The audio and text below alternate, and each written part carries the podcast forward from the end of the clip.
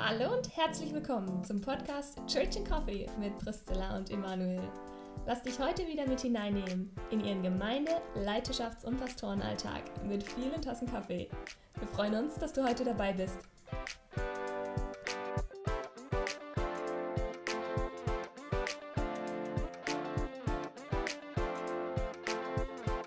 Hi und herzlich willkommen zur allerersten Podcast-Folge im neuen Jahr 2022. Ich hoffe, ihr seid gut ins neue Jahr gestartet. Ich bin richtig schön gestartet mit einer kleinen Auszeit. Jetzt bin ich wieder hier. Emanuel, wie bist du gestartet? Wahrscheinlich mit neun Kindern um dich rum. Aber wahrscheinlich nicht so viele.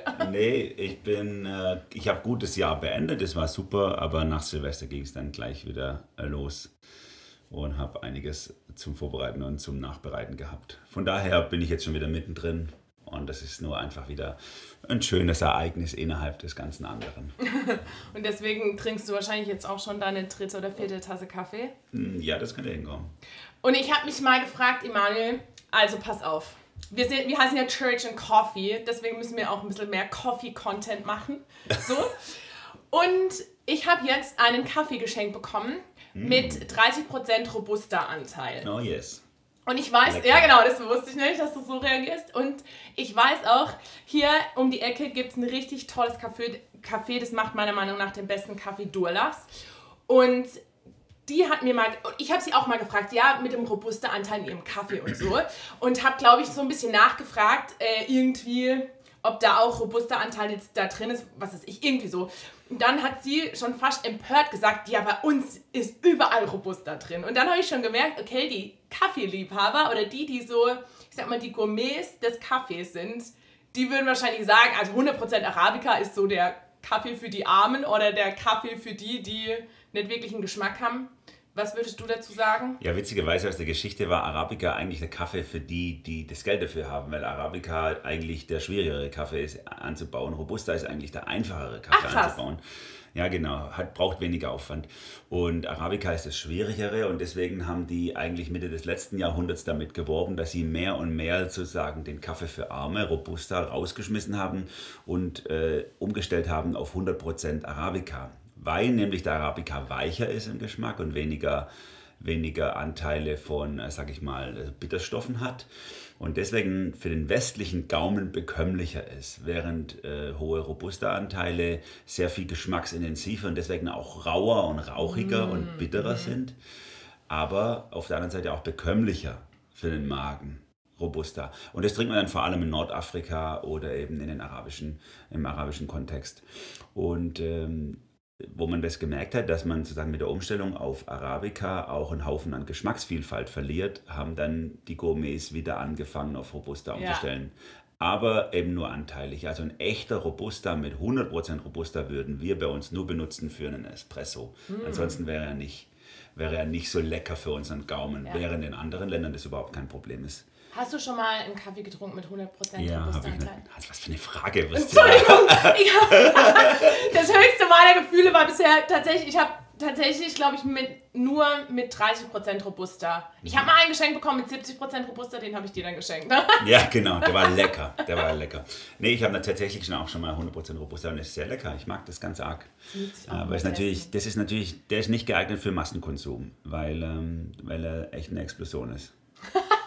Also für ein kleiner Espresso-Shot und dann genau. nur den Espresso oder den Latte Macchiato? Den würde man dann als Espresso oder genau in Latte Macchiato ja. trinken. Dann wäre er, da wäre er richtig. Spannend, vielen Dank, Emanuel. Also, wenn ihr mal äh, eine Geschmacksexplosion haben möchtet oder irgendwie eure Gaumenvielfalt erweitern möchtet in Sachen Kaffee, dann holt euch mal einen Kaffee mit Robusta-Anteil und dann äh, könnt ihr uns mal Feedback geben. Nee, Spaß. Je mehr, desto besser. So, Kaffee-Content geschafft. Genau, check. wir kommen zu unserem Thema heute. Wir haben gerade schon rum belegt, wie wir den Titel nennen sollen. Wir wissen es noch nicht ganz. Ihr seht es dann im Titel, dann, den ihr schon gesehen habt und angeklickt habt, wie wir ihn benannt, wie wir den, äh, die Podcast-Folge benannt haben. Aber wir wollen heute mal wieder über ein Leiterschaftsthema sprechen und mal ein Stück weit euch mehr mit hineinnehmen in unsere Gemeinde. Wir hatten ja ganz am Anfang äh, unserer Podcast-Reihe gestartet mit einem Leiterschaftsthema Thema, wo wir schon so ein bisschen wie eine Overview gemacht haben über, wie wir in unserer Gemeinde leiten. Und jetzt wollen wir ein Stück weit tiefer einsteigen. Und wir wollen uns heute anschauen, wie arbeiten wir zusammen als Haupt- und Ehrenamtliche in unserer Gemeinde. Darum soll es heute gehen. Emanuel hat schon gesagt, oh ja, dann bringe ich irgendwas Geschichtliches rein. Emanuel, stieß los. Wie war die Geschichte? Warum stehen wir heute da, wo wir stehen? ah, das ist, du bist ein Schlingel. Jetzt hast du mir die Frage gestellt. Ich wollte dich doch in Bretterwiese bringen. ich habe keinen blassen Schimmer. Okay. Ein bisschen. Also ich, es, ist, es ist interessant, in der Geschichte gibt es äh, die Streitigkeit darüber eigentlich, ob, Haupt, oder ob es Hauptamtliche überhaupt äh, gibt im Neuen Testament. Wir haben hauptamtlich auf jeden Fall im Alten Testament, da sehen wir das, hauptamtliche Diener im, im, im Tempel, Priester oder auch äh, Leviten, also Tempelhelfer oder auch daraus dann wiederum ähm, die, die Worship Leader, würde man heute sagen, also die Leute, die die Anbetung äh, anleiten. Das sind dann jeweils nach Familien, also das war dann äh, so genetisch bedingt, wer da mitgearbeitet hat. Und die haben dann auch immer nur für bestimmte Zeiten gearbeitet. Im seltensten Fällen ähm, äh, haben sie wirklich dauerhaft gearbeitet, sondern sie haben eigentlich den größten Teil des Jahres, haben sie ihre Felder bestellt und sind dann eben für mal wochenweise eingeteilt gewesen zum Dienst am Tempel und dafür haben sie eine Ausgleichszahlung bekommen. Das war der Zehnte, der abgeführt werden musste. Das war das Alte Testament, so ganz schnell im Überflug. Im Neuen Testament haben wir dann ein, ein bisschen anderes Bild. Da haben wir zum ersten Mal diesen Gedanken, wir sind doch alle Priester alle, also heute würde man sagen, Priestertum aller Gläubigen. Wir sind doch alle Priester und ähm, heute im Rückblick streiten sich dann manche die Denominationen darüber, gibt es da schon äh, hauptamtliche Strukturen im Neuen Testament oder nicht. Also nehmen wir zum Beispiel mal jetzt jemand, der ein klassischer Anhänger der Brüderbewegung wäre, Brethren Church. Die lehnen, würden das komplett ablehnen dass es hauptamtliche Strukturen im Neuen Testament gibt, sondern die würden das als ein spätkirchliches Einschub irgendwie, wenn, als die Kirche sich so zur Volkskirche für das Jahrhundert rum entwickelt hat. Ähm, da würden die das vielleicht verorten, dass da sich dann das eingeschlichen hat, dass man Angestellte, äh, Bischöfe und Pastoren und so hatte. Aber vorher wäre es nicht da gewesen. Im Gegensatz zu natürlich der katholischen Kirche, das andere Extrem, die also ihre päpstliche Sukzession äh, zurück bis auf Petrus und sagen würde, es gab schon immer schon einen Bischof, immer schon Päpste und so, bis ganz zurück. Also, ähm, wie ist es im Neuen Testament? Wir haben da verschiedene Sachen. Zum einen haben wir im, haben wir ganz am Anfang der Apostelgeschichte haben wir die Apostel, die hauptamtlich gedient haben, aber es scheint so, wie wenn sie nicht dafür bezahlt worden wären. Also die haben den ganzen Tag, haben die sozusagen die wachsende Kirche verwaltet und alle haben für alle bezahlt. Da heißt es ja, jeder hat ja nicht drauf geguckt, dass was seins ist, sondern so dieser Frühkommunismus, sondern jeder hat sein Geld geteilt. Und das erste Mal, dass wir das haben, dass Leute extra angestellt wurden für die Bibel des Apostelgeschichte 5, sind die Einsetzung der Diakone. Das ist auch ganz spannend. Die ersten hauptamtliche Angestellten, wenn man so will, sind eigentlich äh, Leute, die für Sozialarbeit angestellt wurden und nicht für die Lehre. Gut, man kann sagen, die Apostel vorher, die waren eigentlich schon die Lehrer und so. Und das war ja auch die, das Ansinnen. Also wir wollen uns auf Lehren und, und Beten konzentrieren, deswegen stellen wir Diakone an. Und dann würde ich schon sagen, dass es hauptamtliche Strukturen im Neuen Testament von daher gibt, denn wir haben einen Hinweis in 1. Korinther 9 darauf, dass, wo Paulus das zitiert, dass man als Prediger als Evangelist das Recht hat, auch unterstützt zu werden von der Gemeinde finanziell. Und er zitiert dieses äh, alttestamentliche Wort, du sollst dem Ochsen, der, der da trischt, das Maul nicht verbinden. Also wer hauptamtlich arbeitet, soll auch bezahlt werden von der Gemeinde. Und wir haben in verschiedenen Briefen so, so leichte Anmerkungen am Rand, so wenn der oder jener zu euch kommt, dann nehmt ihn doch auf auch und es scheint auch ein Hinweis darauf zu sein, dass es eben hauptamtliche Evangelisten oder Prediger gab, die dann eben auch versorgt, werden sollten von der Gemeinde. Das war mal ein schneller Overview ähm, wir haben im Neuen Testament. Und dann haben wir in der Kirchengeschichte, dann im zweiten Jahrhundert, zum ersten Mal die verschiedenen Ämter in der, in der Kirche, also Diakonenämter, Lehramt und so, wo man dann schon so Amtsbezeichnungen, äh, sage ich mal, auf jeden Fall festgelegt hat, wo dann deutlich wurde, das sind auf jeden Fall auch hauptamtliche Leute. Wie die Bezahlung sagen wir vor war im Neuen Testament, ob das in Naturalien waren, dass sie die einfach versorgt haben mit Essen und Trinken oder ob die denen wirklich Geld dafür gegeben haben, das ist, äh, sagen wir, nicht rekonstruierbar eigentlich mehr. Aber wo wir es auf jeden Fall haben, ist dann ab dem zweiten Jahrhundert, würde ich sagen, dass Menschen, da scheint es auf jeden Fall so gewesen zu sein, dass Menschen dafür bezahlt worden sind mit Geld, dass sie gearbeitet haben in der Kirche. Ich fand es total interessant, weil was mir aufgefallen ist, dass du, glaube ich, so ähm, die These aufgestellt hast oder immer wieder darum äh, ähm, über das Geld geredet hast. Also, dass Hauptamtliche angestellt sind und Geld bekommen für ihre Arbeit, während Ehrenamtliche kein Geld bekommen. Würdest du sagen, das ist der Hauptunterschied zwischen Haupt- und Ehrenamt? Dass Hauptamtliche Geld bekommen für das, was sie machen? Ich würde, ich würde sagen, das ist einer der Hauptunterschiede auf jeden Fall. Also, das kommt jetzt auch wieder darauf an, was für eine Denomination Nation man anhängt. Äh, jemand äh, aus einer sehr, sagen mal, sakramentsorientierten äh, Denomination würde sagen, der Hauptunterschied ist, dass der eine geweiht ist, also ordiniert ist für sein Amt und deswegen berechtigt ist, die Sakramentsverwaltung, sage ich mal, äh, im rechten Glauben auszuüben. Das wäre in der katholischen Kirche so, vielleicht auch in Teilen der orthodoxen Kirche so, äh, äh, auch in der lutherischen Kirche auf jeden Fall so und vielleicht auch in Teilen der reformierten Kirchen so. Ähm, das würde ich nicht so sehen. Also ich würde tatsächlich sagen, äh, da bin ich ein großer Anhänger des Priestertum aller Gläubigen. Äh, Ordination ist nicht entscheidend, sondern wir sind alle, ähm, sag ich mal, Priester Gottes in dem Sinn. Und deswegen ist für mich der Hauptunterschied schon, äh, dass die einen eben dafür freigestellt werden. Sie werden bezahlt dafür und haben deswegen mehr Zeit, weil sie müssen nicht äh, gucken, wie sie ihren Lebensunterhalt verdienen, nebenher noch. Und die anderen, äh, die verdienen ihren Lebensunterhalt und, und haben dann nebenher noch Zeit, um sich in die Gemeinde einzusetzen. Aber von der, von der Leitungsebene miteinander arbeiten in der Gemeinde darf das dieselbe Ebene haben. Ich finde es äh, sehr interessant, weil ich mich jetzt gerade gefragt habe, ist es denn so? Also würde, ähm, ist es auch so, dass alle, jetzt zum Beispiel in unserer Gemeinde oder grundsätzlich auch so in, egal in welcher Freikirche man sich so bewegt oder Gemeinschaftsbewegung äh, oder sonstiges, das so sehen. Also, dass der Ehrenamtliche eben ein Priester ist, genauso wie der Hauptamtliche, aber einfach nicht bezahlt wird für das, was er tut, versus dem Hauptamtlichen. Weil ich habe mich jetzt schon gefragt, okay, wenn ich hm, so ein bisschen rumschaue oder so überlege, wie nehme ich andere Kirchen wahr, dass ich dann manchmal schon den Eindruck gewinne, okay, die Hauptamtlichen ist gleich auch der Leiter mit der Vision. Hatten wir ja auch schon im anderen Leiterschaftspodcast, den wir gemacht haben, in, in der Folge so ein bisschen darüber geredet.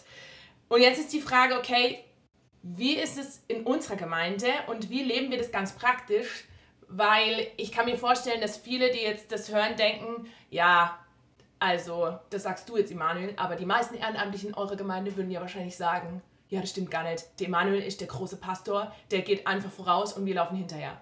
Das, das ist mal ganz, ganz krass gesagt. Das, das, ist ganz spannend in der Geschichte unserer Gemeinde ist ja über viele Jahre hinweg äh, sozusagen der Visionäre leider ein Ehrenamtlicher gewesen. Ist eigentlich erst ganz neu sozusagen, dass wir, ähm, dass wir in, in, der, in der Leitung mit einem Hauptamtlichen haben.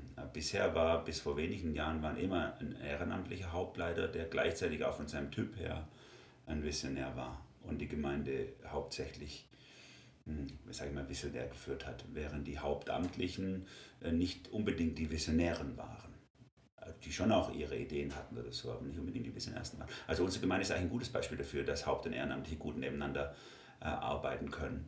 Und ich finde das auch, ähm, fand es auch sehr wertvoll. Als ich hierher kam, durfte ich ja neben diesem Ehrenamtlichen äh, arbeiten oder unter ihm arbeiten, wie man es auch immer sieht. Und das ist ja, davon kann ich nur sehr viel lernen. Und so. und und ich glaube, dass das Thema visionäre Leitung mehr mit unserem Persönlichkeitstyp zu tun haben sollte, als mit unserem Angestelltenverhältnis.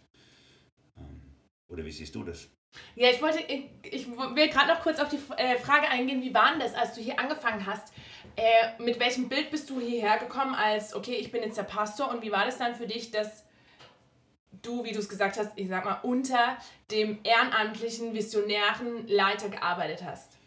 Äh, war für mich gut, war super für mich. Ich ähm, habe dadurch äh, befreit aufarbeiten können. Ich finde, ich liebe es sowieso, ähm, wenn ich unter jemandem arbeiten kann, ähm, weil, also der ehrenamtliche Leiter hätte das nie so formuliert, dass unter ihm ja. arbeite. Das, das hätte er nie gemacht. Aber, aber ähm, ich fand das gut, weil das mir Freiheit gibt, ähm, mich in dem Rahmen, der mir gesteckt ist, sozusagen aufblühen zu können. Wenn ich weiß, jemand anders trägt die Hauptverantwortung, kann ich viel befreiter ähm, schaffen, als wenn ich die Hauptverantwortung trage. Weil wenn ich die Hauptverantwortung trage, dann muss ich ja so viel oh, auf so viel achten und so. Und das bremst mich ein bisschen aus, das merke ich schon. Äh, von daher war, sag ich mal, konnte ich in der Zeit viel befreiter aufarbeiten, los, loslegen und habe auch viel unbedarfter einfach gemacht und, und Sachen auf den Markt geschmissen, weil ich wusste, es gibt da jemand, der mich da wieder begrenzt. Also ich erinnere mich an manche Sitzungen, Leitungssitzungen. Ich habe einfach mit Ideen um mich geworfen und habe die Leute einfach komplett überfordert wahrscheinlich. ja. ähm, weil weil ich, weil ich auch gedacht habe, okay, das ist jetzt mein Job, ich hau die Ideen raus und die Leiter, die um mich her sind, die sagen mir dann schon, ob das eine blöde oder eine gute Idee ist. Und dann haben wir heftig diskutiert und dann sind in der Regel von zehn meiner Ideen sind acht gestorben oder so in solchen Diskussionen. Und zwei sind durchgekommen und das war dann ausreichend. Dann haben wir gewusst, das waren die zwei guten und die mhm. anderen haben einfach nicht hergehört. Und das ist natürlich jetzt schon anders. Seitdem ich mehr Verantwortung trage, muss ich viel so differenzierter und ausbalancierter und so Leitung wahrnehmen, das liegt mir nicht ganz so arg, muss ich ehrlich sagen. Ich bin ja eher ein, äh, ein, ein, ein sag ich mal, ein polarisierender Mensch von meinem Menschentyp her. Und mir wird es viel mehr liegen, einfach loszurennen und dann muss schon irgendjemand anders sagen, ob das jetzt zu weit ist oder nicht. Ich finde es, voll, find es voll spannend, wie du das gerade ausgedrückt hast, weil ich kann mir vorstellen, dass manche Leiter sagen würden, Herr Emanuel, acht deiner tollen Ideen, die die Gemeinde vielleicht voll verändert hätten und weitergebracht hätten, die sind gestorben aufgrund dessen, dass du nicht der visionäre Leiter warst. Wie scheiße ist das denn? und ich finde es cool, wie du das sagst, also wo ich finde auch, da kommt, ich finde, da kommt diese Haltung rüber, die in unserer Gemeinde schon, finde ich, sehr dominant ist, äh, obwohl sie keine dominante Haltung ist, diese, diese demütige Haltung, ja, ich bringe meinen Teil ein, aber ich bin nicht der King vom, vom Laden, erstens. Und zweitens mal brauche ich dieses Korrektiv.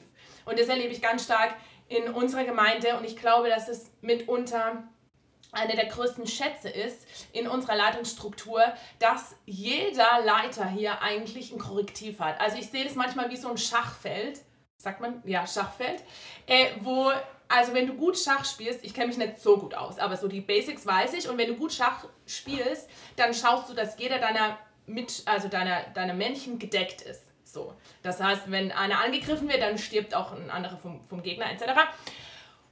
Und ich sehe das manchmal auch in, oder ich sehe das gleiche Prinzip auch für Leiterschaft als voll notwendig, weil gerade wenn du in der geistlichen Leiterschaft auch bist, unabhängig, ob du ehrenamtlich oder hauptamtlich bist, wirst du angegriffen vom Feind. Also du wirst eh immer angegriffen, sagt die Bibel, klar. So, ne, der, der ähm, Teufel geht umher wie ein Löwe und versucht zu verschlingen.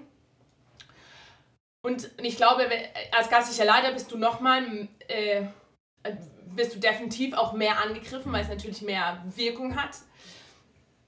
Auch und deswegen ist es umso wichtiger, dass du als geistlicher Leiter nicht alleine irgendwo unter, irgendwo, also eben, dass du keine mehr über dir hast oder vielleicht sogar keinen mehr neben dir hast. Und das finde ich als ein ganz großes Privileg hier in dieser Gemeinde, dass ich das Gefühl habe, jeder Leiter hat irgendjemand neben einem oder über einem oder unter einem, wie man es auch nennen mag, der ihn ein Stück weit deckt, korrigiert, ermahnt, ermutigt. Das finde ich auch spannend bei dem Thema, was mir immer wieder aufgreifen, das Thema Unterordnung.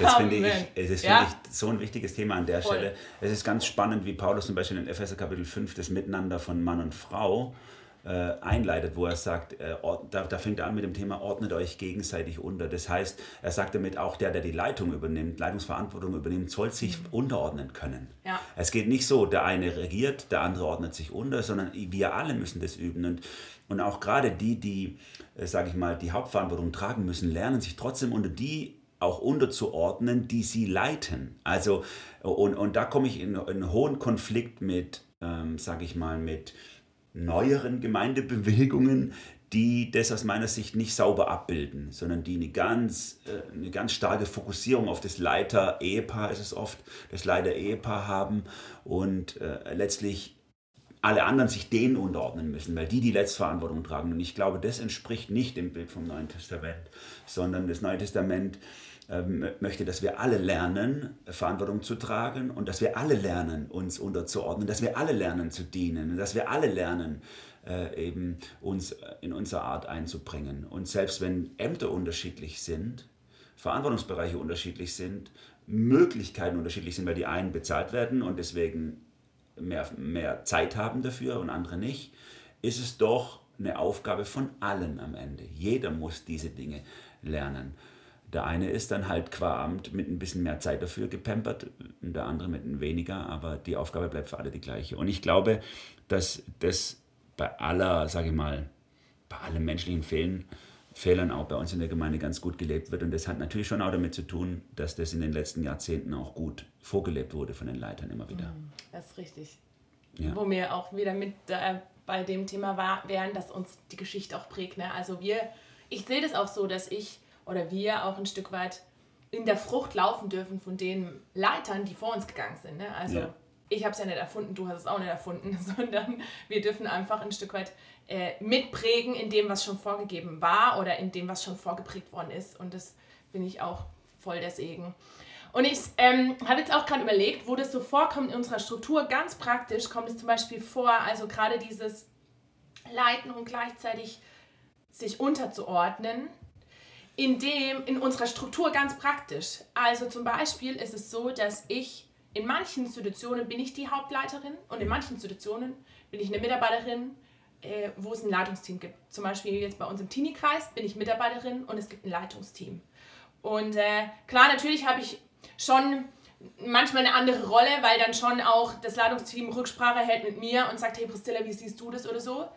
Ähm, jetzt vielleicht anders wie bei anderen Mitarbeitern, aber trotzdem ordne ich mich bewusst ihnen unter und sage mir das auch immer wieder und es ist das Genialste. Also ich liebe, ich liebe es im, im, im Teenie-Kreis mitzuarbeiten, zu sehen, wie das Leitungsteam sich entwickelt, äh, sie ein Stück weit auch äh, zu motivieren und, und zu fördern, da wo ich das kann oder Genau. Und äh, gleichzeitig einfach die Freiheit auch zu haben, zu sagen, hey cool, ich darf hier Mitarbeiterin sein. Ich habe eben nicht die Hauptverantwortung und kann dadurch anders meine Gaben auch einbringen. Ja, das geht mir ganz genauso. Auch wenn ich natürlich in der Gesamtleitung, sozusagen im ältesten Kreis der Gemeinde ähm, mitarbeite, bin ich auch in verschiedenen äh, Bereichen äh, tätig, wo ich auf Augenhöhe mit Leuten arbeite. Und da sehe ich auch meine Aufgabe als Hauptamtlicher äh, leider darin, sozusagen die, äh, die, die, das Leitungsbewusstsein der Ehrenamtlichen äh, zu pushen. Ne? Also mir ist es da wichtig, an der Stelle auch das Feld den Ehrenamtlichen zu überlassen und nicht so, jetzt komme ich, ich habe am meisten Zeit, deswegen am meisten denke, deswegen am meisten Kompetenz und ihr macht, was ich will, sondern dass ich gerade da lerne, als Hauptamtlicher mich zurückzunehmen in diesen verschiedenen Bereichen an der Basisarbeit und lerne den anderen das Feld zu überlassen, weil die haben, die haben ja genauso coole Sachen im Kopf wie ich. Und sie kommen ja aus dem echteren Leben als ich. Ich sage es jetzt mal so. Also wenn ich, wenn ich jetzt zum Beispiel in der Kleingruppenbereichsleitung arbeite mit zwei äh, jungen Leitern zusammen, dann ist klar, dass zunächst mal die Dynamik, wenn ich nicht aufpasse, die Dynamik dahin geht, dass die zwei anderen sagen so, okay, Mann, komm, mach du mal oder so. Und deswegen muss ich als Hauptamtliche ganz besonders darauf achten, mich zurückzunehmen an der Stelle und zu sagen, nee, nee, nicht ich, ihr oder wir zusammen, ne? mindestens mal auf Augenhöhe oder so. Weil die beiden kommen ja aus dem, aus dem tatsächlichen Leben. Die eine ist, ist, ist Mama äh, und, und weiß, wie das Leben funktioniert. Der andere ist äh, im Angestelltenverhältnis, der weiß, wie das Leben funktioniert. Und wir miteinander sind eine optimale Ergänzung. Eine Mutter, ein Angestellter und ein hauptamtlicher Pastor. Perfekt äh, miteinander für einen Bereich zu leiten. Und wenn ich diesen Bereich dominieren würde als Person, dann würde ich dieses, diese wertvolle Ergänzungsstruktur ja, kaputt machen und wäre zum Schaden der Gemeinde letztlich. Hm, voll, also sehe ich auch so. Ich glaube, dass wir da auch in, als Hauptamtliche voll in der Verantwortung sind, eben ganz bewusst immer wieder zu sagen, hey, nur weil ich angestellt bin, heißt es nicht, dass ihr nach meiner Nase tanzen müsst. Ganz im Gegenteil. Und auch immer wieder zu sagen, was, was ich immer wieder versuche oder was ich lernen darf, auch zu sagen, hey, das kann ich nicht. Also, weil ich glaube, ich manchmal mit der Denkweise auch gestartet bin hier und ich kann mir vorstellen, dass manche Hauptamtliche mit der Denkweise starten, ich muss alles können. So. Äh, und dann aber bewusst zu sagen, auch gerade in, in einem Team, wo man mitarbeitet, Leute, ganz ehrlich, das kann ich nicht. Du, oder bewusst auch Stärken hervorzuheben von anderen und sagen, ganz ehrlich, ich finde es so genial, wie du das gemacht hast oder wie du mhm. die, die Teenies zum Beispiel begrüßt. Ich finde es so eine Stärke, ich kann das gar nicht oder so. Oder ich kann gar nicht, was ich jetzt zum Beispiel im Teenie-Kreis, es gibt Mitarbeiter bei uns, ich feiere die so hart, die bleiben einfach die ganze Nacht wach und es macht ihnen gar nichts aus und die Teens feiern es hart, dass sie die ganze Nacht durchgemacht haben. Und ich denke mir so, danke, dass du da bist, ich würde es einfach nicht packen. Ich wäre irgendwann einfach so fertig und so schlecht gelaunt. Mhm. Genau, ja. und das ist so extrem wichtig, dass wir, dass wir das auch ganz bewusst leben, diese Struktur. Und, ähm, und ich erinnere mich nämlich auch an, an viele solche Situationen, wo ich merke, dass Ehrenamtliche mir einfach über sind in bestimmten Bereichen. Und das muss ich, das muss ich feiern, richtig feiern, wie du das gesagt hast. Äh, und da merke ich schon, dass es, dass es Pastoren gibt oder hauptamtliche Angestellte gibt, die sowas eher als Bedrohung wahrnehmen. Also wenn Ehrenamtliche begabter sind als sie in einem Bereich oder, oder etwas besser können oder mehr, oder mehr äh, Erfahrung mitbringen in einem bestimmten Bereich, dass sie das eher als einen, einen Angriff sehen. Aber wir müssen das feiern. Wir müssen das lieben. Wir müssen diese Ergänzung suchen und wir müssen diese Leute auf den Leuchter heben. Mhm. Die Leute, die das besser machen als wir, die müssen wir richtig pushen, statt sie zu bekämpfen. Und da merke ich schon, wenn ich so im Gespräch bin mit, ähm, sagen wir, Gespräche mit vielen Hauptamtlichen aus vielen Gemeinden oder so, da merke ich schon, dass es nicht jedem gleich gut gelingt, sondern dass es, dass es wirklich auch angestellte Hauptamtliche gibt, die sie an sich selber eine Latte anlegen, die sie gar nicht überhüpfen können. So nach dem Motto, ich muss in allem der Beste sein, mm. weil ich bin ja jetzt hier der, der Jugendpastor oder so. Ich muss der musikalischste sein, der sportlichste sein, der so und so sein, ich muss der beste Prediger sein. Also nein, muss ich gar nicht. Ich muss in gar nichts von dem der Beste sein. Das ist nicht wichtig. Ich muss aber rausfinden, wer sind die Besten und wie kann ich die ja, wie kann ich die ermutigen und wie kann ich die fördern und wie können die ihren Platz finden. Das ist viel mehr unsere Aufgabe als hauptamtliche Leiter. Weil wir mehr Zeit haben, können wir mehr von den Leuten kennen und besser kennen und deswegen können wir besser herausfinden, wo sie mit ihren Gaben und Fähigkeiten, Stärken und ihrer Erfahrung optimal, äh, sage ich mal, sich einsetzen können in der Gemeinde. Das ist ein viel wichtigerer Fokus für hauptamtliche Leiter, als die Dinge selber zu machen. Ja, und da kommt natürlich auch das raus, wo uns ja total wichtig ist als Hauptämtliche oder auch so, wo wir auch als Gemeinde ne, sagen, das ist die Kernaufgabe eigentlich als Hauptamtliche, die Menschen zu sehen, die begabt sind oder grundsätzlich Menschen zu sehen, wo ist ihre Begabung und sie darin zu fördern und zu ermutigen. Genau. Ein hauptamtlicher Leiter ist nach äh, 2. Äh, Timotheus 2, 2 ist der, sozusagen der, der Multiplikator schlechthin. Der ist der, der der guckt, wer hat was in seinem Leben, wie kann der das so einsetzen, dass wiederum andere davon äh, profitieren und gesegnet werden und das wie so ein, so, so ein Domino-Effekt in der Gemeinde sich entwickelt. Und ich, und ich finde, dass das, dass das wirklich ein Segen ist, jetzt wenn ich die Jahre durchgucke bei uns, dass, dass dieser Ansatz wirklich ein großer Segen ist und viel, viel Potenzial an Ehrenamtlichen dadurch auch gefördert wird. Wenn ich das nicht mache als Hauptamtlicher, der wird am Ende wird meine Gemeinde nicht davon profitieren und ich selber, das ist ja auch das Spannende, ich selber als Hauptamtlicher werde immer die Begrenzung sein für meine Gemeinde, denn meine Gemeinde kann nie über mich hinauswachsen, wenn ich immer sozusagen der Letzte bin in der Kette. Aber das hat auch noch, diese, diese Gedanken zu Ende gedacht, hat auch noch äh, andere, äh, sage ich mal, Folgerungen. Zum Beispiel die Art und Weise, wie wir delegieren, Arbeit und Kompetenzen. Also nehmen wir zum Beispiel mal uns als als äh, Gemeindeleitungskreis. Wenn wir als Gemeinde leiten, dann heißt es nicht, dass wir alle Entscheidungen treffen. Ne? Leitung heißt nicht einfach alle Entscheidungen zu treffen, sondern Leitung heißt äh, zu wissen, wem, wer delegiert, wem delegieren wir welche Entscheidungen. Und wenn ihr jetzt zum Beispiel im, in der Jugendbereichsleitung eine Entscheidung äh, trefft, diese oder jene, dann definieren wir von vornherein schon, äh, in welchem Rahmen müsst ihr überhaupt nicht mal was also gar nicht mit uns schwätzen drüber, ihr macht es einfach und, das, und in diesen Rahmen stecken wir so weit wie möglich. Oder wel, bei welchen Dingen reicht es einfach, wenn ihr uns informiert darüber, dass wir Bescheid wissen. Und bei welchen Dingen ist es wirklich notwendig, weil sie so tief in Gemeinde eingreifen, dass ihr vielleicht nochmal mit uns äh, als Gesamtleitung darüber sprechen solltet oder so. Und ich finde, das ist wichtig als Gesamtleitung. Und, und nachher, wenn es Bereiche gäbe oder wenn es Punkte gäbe, die ihr als Jugendleitung einbringt in die, in die Gesamtleitung, und ihr habt auch etwas, das tief eingreift in die Gemeinde, habt einen Vorschlag, dann finde ich, müssten wir als Gesamtleitung schon extrem gute Gründe haben, um das abzulehnen. Also dann müssten wir irgendwas finden, wo ihr wirklich nicht bedacht habt, weil ihr nicht die ganze Sicht hattet oder so. Aber in der Regel werden wir dem folgen, was ihr entschieden habt. Das ist es sich gegenseitig unterordnen und das ernst nehmen, dass andere ihre Leitung wahrnehmen. Und wir kommen nicht als Leitungskreis der Gemeinde und sagen so, stopp, stopp, stopp, stopp, wir sind hier der Leitungskreis. Und wenn ihr dies oder jenes macht, dann aber, äh, das geht nicht an uns vorbei oder so. Ne? Mhm. Sondern in der Regel werden wir euren, äh, euren Vorschlägen folgen, außer es sprechen ex echt extreme Gründe dagegen. Was ich mir jetzt auch noch gerade gedacht habe bei dem Thema, ich glaube, das hat auch ganz viel so eine Leiterkultur zu entwickeln mit Selbstführung zu tun und mit, mm, wie, ist, wie sehe ich eben meinen hauptamtlichen Dienst jetzt als hauptamtlicher Leiter oder Leiterin und wie sehe ich ihn auch von Gott her? Weil ich glaube, das Problem ist, was manchmal da im Wege steht, selbst wenn man das will, zu sagen, hey, ich überlasse anderen das Feld, ich will andere pushen, ich will ähm, Sachen delegieren und ganz weite Säule machen oder, oder ganz weite Felder ähm, äh, anderen äh, überlassen, dann kann ich mir vorstellen, dass bei manchen so Trigger hochkommen wie, ja, dann werde ich ja überflüssig. Ja, dann äh, kann ich ja nichts mehr kontrollieren.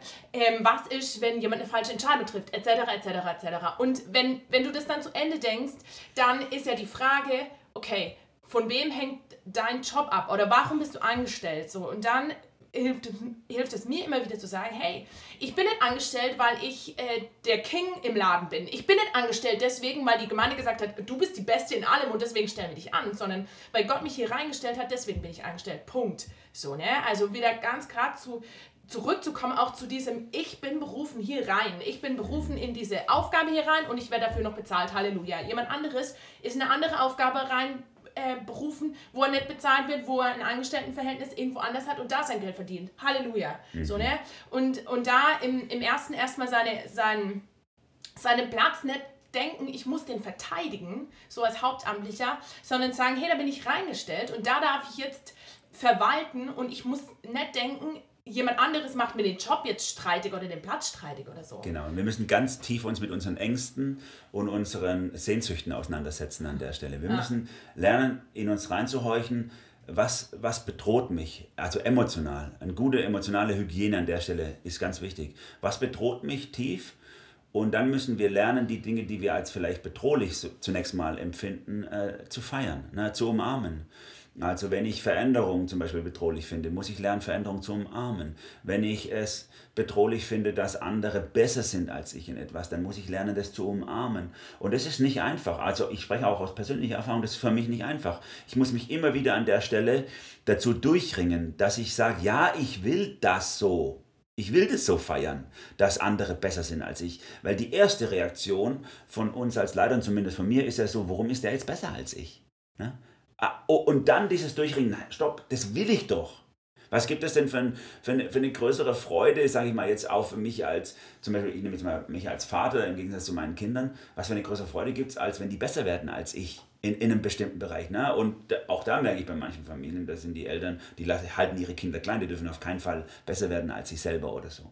Und so auch in der Gemeinde ist doch die größte Freude, wenn ich dazu beigetragen habe, durch die Art und Weise, wie ich leite, dass andere besser sind als ich. Also die Auseinandersetzung mit Ängsten und Sehnsüchten, aber auch äh, die Frage nach, äh, was ist meine Berufung, was ist mein Wert, der ist ganz, ganz wichtig. Das hast du schon, hast du schon angesprochen. Und mir hat dazu äh, dieses Bild des White Spaces äh, ähm, geholfen, das ich mal äh, gelernt habe, irgendwie aus amerikanischen aus dem amerikanischen Kontext, ich habe das hinter dir an, der, an dieser Wand hängen, da, da steht es, dass ich mir es immer wieder in Erinnerung rufe, äh, die, die Frage nach, was muss ich wirklich beachten, um Freiräume zu schaffen. Und dieses White Space ist einfach nur ein Blatt Papier, das sieht man ja jetzt nicht im Podcast, wo ich einfach vier Fragen aufgeschrieben habe am Rand dieses DIN A4-Blattes.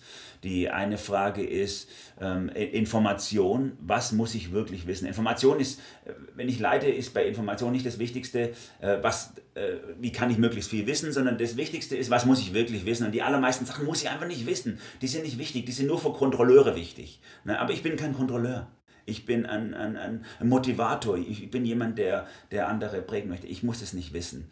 So, das gibt manchmal ein bisschen Konflikt bei uns zu Hause, weil meine, meine Frau dann manchmal sagt, ja, warum weißt du nicht, was da ist eigentlich? Und so, und dann sage ich, ich will das gar nicht wissen. Das ist für mich nicht wichtig. Ich brauche das nicht wissen. Die Leute machen das gut. Ich vertraue denen, dass die das gut machen. Dann muss ich das auch nicht wissen. Und dann die Frage nach, äh, die zweite Begrenzung, die Frage nach Action. Was verdient wirklich meine Aufmerksamkeit? Worauf muss ich meine Aktion drauf fokussieren. Die allermeisten Sachen muss ich gar nicht angehen. Die können genauso gut andere angehen. Da kann ich mich einfach raushalten. Die Frage nach ähm, e-, Exzellenz wäre die dritte Begrenzung, was, äh, ähm, ja, was ist gut genug? Na, nicht die Frage, wie können immer besser werden, sondern die Frage, was ist ausreichend auch gut genug? Ich muss nicht immer alles selber machen. Es reicht manchmal, wenn auch andere das machen, auch wenn sie es nicht so gut machen wie ich. Ist nicht schlimm, toll, dass sie es machen. Das ist einfach spitze. Und dann die äh, Frage nach Drive wäre die die für die Frage, was muss ich eben nicht machen? Was soll ich eben nicht, nicht tun? Das ist ganz wichtig. Und, und die stehen so am Rande dieses DIN A4-Blattes und in der Mitte ist es einfach nur weiß. Und das soll symbolisieren, wenn ich, wenn ich wirklich diese Sachen beachte, was muss ich alles, was ist wirklich genug Aufmerksamkeit, was ist wirklich genug Information, was muss ich alles nicht machen, dann eröffnet mir das Räume für meine Leidenschaft. Wenn ich diese Fragen andersrum angehe, also wie kann ich immer besser werden, wie können wir immer mehr, wie können mm. wir immer und so, dann erstickt es diesen White Space, diesen Raum der Entwicklung, auch für mich persönlich als Leiter. Ich kann mich nicht mehr weiterentwickeln. Ich werde dann festgenagelt auf meinen Iststand jetzt. Ich kann nur noch immer das machen, was ich jetzt mache. Aber das will ich ja nicht. Ich will mich ja auch entwickeln als Leiter. Ich will dazulernen. Und deswegen muss ich Räume eröffnen. Und das geht nur, indem ich anderen das Feld überlasse. Cool. Danke, Emanuel, nochmal für die Ausführung. So am Ende, ähm, ich glaube, das ist so ein, ein, ein guter Abschluss. Äh, und ich hoffe, wir haben euch so ein paar Ideen gegeben oder Inspiration für eure eigene Leiterschaft, äh, in welchem Kontext es auch immer ist. Äh, ob ihr zu Hause seid, bei euren Kindern oder in, in einem Angestelltenverhältnis oder in der Gemeinde. Und äh, ihr dürft uns gerne mal sagen oder rückmelden, ob wir noch weiter über das Thema Leidenschaft sprechen sollen, wie das in unserer Gemeinde ist, auch wie das zum Beispiel ist mit äh, Mann und Frau in der Gemeinde und Leiterschaft. Wäre auch noch ein super spannendes Thema. Äh, und da könnt ihr gerne uns rückmelden, was, ähm, ob und was ihr gerne noch dazu hören möchtet. Genau, und wenn ihr jetzt Ehrenamtliche seid, die ihr zuhört, dann mache ich euch einfach Mut, eure Verantwortung äh, reinzugehen in die Verantwortung, nicht sie abzudrücken an die Hauptamtlichen. Mhm. Die Hauptamtlichen sind nicht mehr wert oder besser oder toller als ihr, sie sind einfach freigestellt für die Arbeit, die sie tun, aber ihr seid in eurer Leidenschaft ganz genauso wichtig wie sie und kein bisschen weniger wertvoll für die Gemeinde. Amen dazu. Das war ein super Abschlusssatz, Immanuel. In diesem Sinne, wir verabschieden uns von euch und wir wünschen euch eine gesegnete Restwoche und bis zum nächsten Mal. Tschüss.